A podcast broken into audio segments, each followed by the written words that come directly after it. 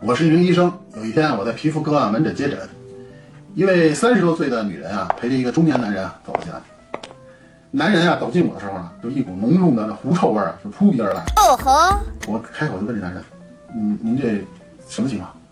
还没等男人开口，女人就抢着了：“ 狐臭，都快十年了，自打我们结婚就这样。”我问了一下大概的情况呢，就说：“行，你这个准备手术吧啊。”于是呢，我就开了一个化验单，就让男人啊先去化验。过了一会儿呢，这女人呢，呃，就先把这化验单拿回来了。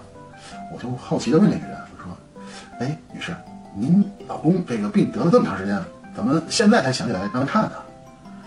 女人摇摇头，叹了一口气说：“哎呀，不知道是狐臭啊，我一直以为男人都这味儿呢。”哎呦我去啊我灵了。